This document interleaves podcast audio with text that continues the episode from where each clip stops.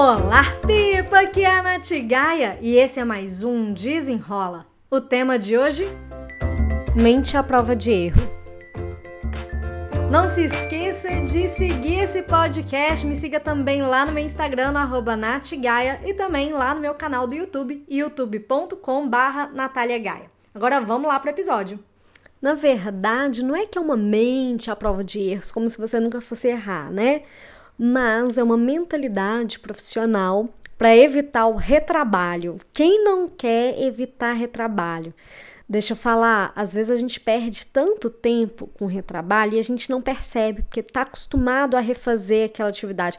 Eu sei porque eu tinha uma planilha que eu usava para fazer os atendimentos das minhas clientes é, que eu peguei essa planilha lá em 2017 e aí desde 2017 tinha algumas coisinhas que toda vez que eu abria uma, essa planilha para uma nova cliente, porque eu copiava e colava o modelo, né? Eu me pegava fazendo os mesmos reajustes e eu não me percebia é, perdendo tempo, porque sei lá, sabe quando você vai fazendo as coisas no automático? E aí eu aprendi um pouco mais sobre essa mente à prova de erros que é uma mente Pokayuki. É, eu não sei se pronuncia assim, mas é, é uma é uma metodologia japonesa que foi desenvolvida pelo senhor Shigeo Shingo. Se eu não me engano, é assim que pronuncia, tá? Eu posso pronunciando errado, então me perdoem mais. Mas a ideia é que o seu Shigeo, ele trabalhava na Toyota e ele ficava pistola de ver o tanto de erro humano que acontecia na fábrica e para evitar esses erros humanos, ele criava protocolos à prova de erros. E Pokayo, que significa a prova de erros. Quando a gente vai desenvolver então uma mente para que a nossa mente seja a prova de erros, na verdade, não é evitar errar, mas trazer processos que sejam otimizados para evitar erro bobo, na real, sabe? Porque assim, errar, falhar, a gente vai, tá? E se a gente não tá nem errando nem falhando, é que a gente não tá fazendo bosta nenhuma, né? Com todo respeito aí, né? Enfim, mas é isso. Se você não tá errando, é porque você não tá arriscando, é que você não tá fazendo nada que, você, que era para fazer. Mas essa questão de processos, processos inteligentes, eu me lembro de quando eu trabalhava numa empresa que os processos do setor que eu fazia não tinham processo, na verdade. Não tinha processo, as pessoas viviam sobrecarregadas com o fluxo de trabalho, mas como não tinha um processo, elas se perdiam naquele fluxo, elas não conseguiam fechar os ciclos, elas procrastinavam, elas deixavam acumular as tarefas. E eu sempre fiquei pensando como é que eu poderia fazer um trabalho da melhor forma, de forma eficaz que eu pudesse fazer melhor, mais rápido, é, sabe, tendo o mesmo resultado, tendo resultados melhores até, né? E aí eu fui pensando assim, fui observando o, o tipo de atividade que eu tinha para fazer e como é que eu poderia criar um fluxo que evitasse erro, evitasse atraso e acúmulo de trabalho. E essa, inclusive, foi a primeira vez que me reconheceram por essa função, né, por ter essa mente à prova de erros, porque eu sempre tive disso, assim, mas sempre passou batido assim nas empresas, porque eu sempre fui muito discreta e é um perfil que eu fui mudando muito dos últimos anos. Eu era muito não queria ser vista no trabalho, sabe assim? E eu sei que hoje esse não era um bom jogo de se jogar.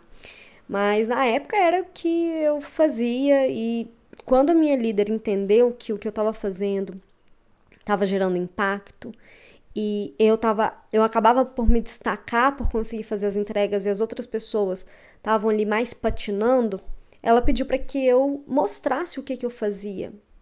Foi então que eu fui mostrando os meus protocolos, os meus processos que me permitiam errar menos, gastar menos tempo e ser mais eficaz efetivamente. Hoje no seu trabalho, tem alguma atividade que gera retrabalho? Alguma planilha, algum tipo de dado que toda vez você tem que é, revisitar. Sei lá. Pensa aí em alguma atividade, em alguma ação que você tenha hoje que gere retrabalho, ou alguma atividade que é, não só que gere esse retrabalho, mas que você costuma é, errar, sabe? Ou esquecer de alguma coisa. Porque aí a gente pode pensar em checklists que podem te ajudar.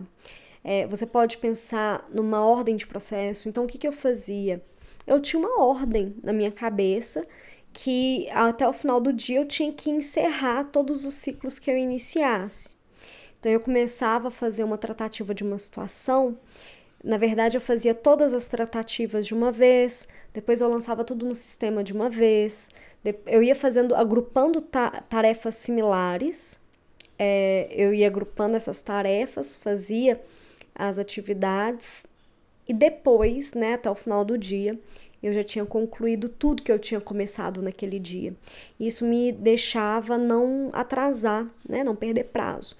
E é uma coisa simples, sabe? Eu fazia blocos de tempo para essas atividades similares. Você pode usar checklists, eu conheço muita gente que cria checklists para atividades do dia a dia mesmo. Poxa, Nath, mas eu já faço isso sempre. Mas, cara, se você tá com a cabeça cheia, tá errando, esquecendo de coisas que são importantes, cria um sistema para evitar esses erros que são erros bobos. E foi isso que o senhor Shigeo, Shigeo Shingo fez lá na Toyota. Que é, ele fazia esses protocolos para evitar erro humano. E a gente vai errar, é normal que a gente erre, né? Por que não a gente estabelecer processos que evitem esse erro?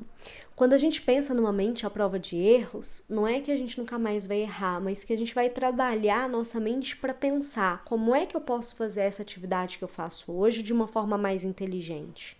Como é que eu posso fazer isso aqui, às vezes de forma mais rápida, é, economizando recurso, economizando tempo, economizando energia, para que possa sobrar tempo para aquilo que eu quero fazer.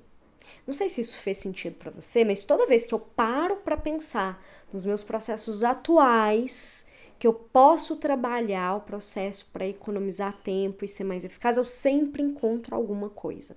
Sempre encontro alguma coisa. Inclusive, é, a partir de agora eu já estou pensando em como fazer o, meu planejamento de forma eficaz online, porque se você me acompanha lá no meu Instagram, sabe que eu sempre faço meu planejamento das minhas atividades no meu planner, um planner físico. E aí eu tô ensaiando para que no ano que vem eu já faça num planner digital, mas com essa sensação de estar fazendo com planner físico.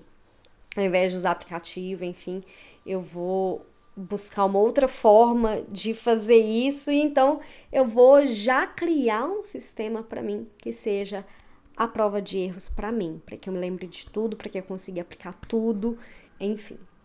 É, se essa mensagem, se essa mentalidade à prova de erros fez sentido para você, já me siga lá no meu Instagram, arroba Natgaia. Também se inscreva aqui, siga o feed desse podcast toda segunda-feira, meio-dia, um episódio novinho no ar para você, para você ter uma vida equilibrada, produtiva e ainda se desenvolvendo profissionalmente.